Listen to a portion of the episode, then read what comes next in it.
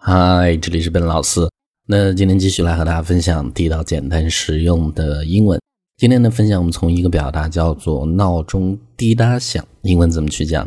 那其实英文中有一个很地道的动词叫做 “tick tick”，注意它中间是一个短音啊，它的意思就是闹钟发出这种滴答的声音。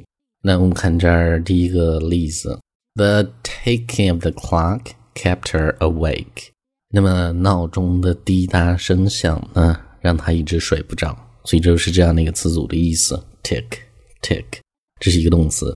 这个句子我们再读一次：The ticking of the clock kept her awake。那么这个时候呢，我们再分享 tick 这样的一个单词更多不一样的意思。那它也可以做名词，它是对勾的意思。哎，比如说你在某一列上面打一个对勾，就叫做 a tick，a tick。那我们看这儿的例子，呃，put a tick by the names of the people who have accepted the invitation。那么给这些人的名字前面呢打上勾，什么样的人呢？后面是一个定语从句，who have accepted the invitation，就是收到邀请函的人，打一些对勾。所以这是这样的一个词做名词的含义。这个句子我们再读一次，呃，put a tick by the names of the people。 Who have accepted the invitation。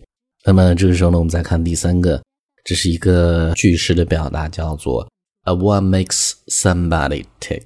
那字面来看呢，它是让某人去滴答响，但实际的意思指的是使某人做某事儿的原因，这是这样的一个词组的意思。那我们看这儿的这样的一个例子，我们讲 Janet is a very private person。那 Janet 是一个很注重隐私的人，我们叫做 a private person。So it's hard to know what makes her tick。所以呢，你想让我们发现说她为什么这么做，实际呢还是比较难的。所以这是这样的一个词组啊，What makes somebody tick？这个句子我们再读一次。Janet is a very private person, so it's hard to know what makes her tick。这个时候呢，我们再看下一个第四个，我们叫做 take away。Take away，注意，它指的是时间一点点的过去，一点点的流逝这样的意思。我们看这儿这样的一个句子，呃，比如说你去上课啊，很讨厌这样的一个课，不喜欢上，那我们就会讲，I hated that class. Every day I just sat in my chair watching the minutes tick away on the clock. 这个课真的是很讨厌。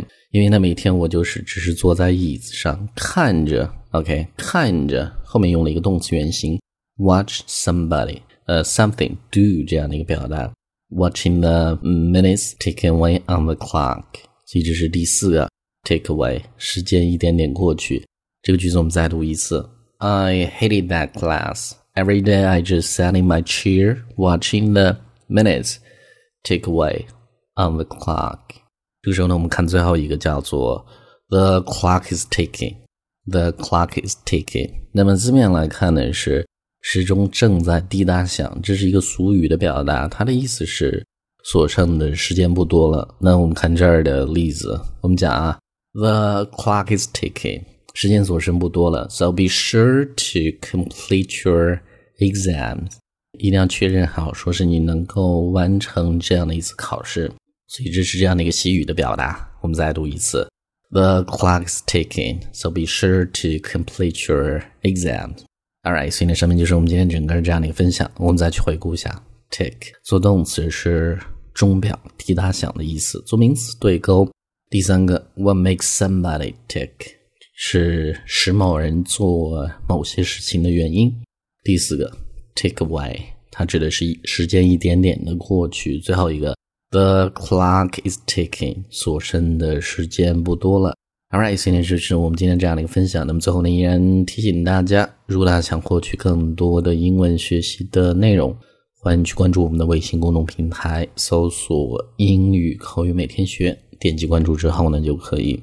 All right，I'll talk to you guys next time.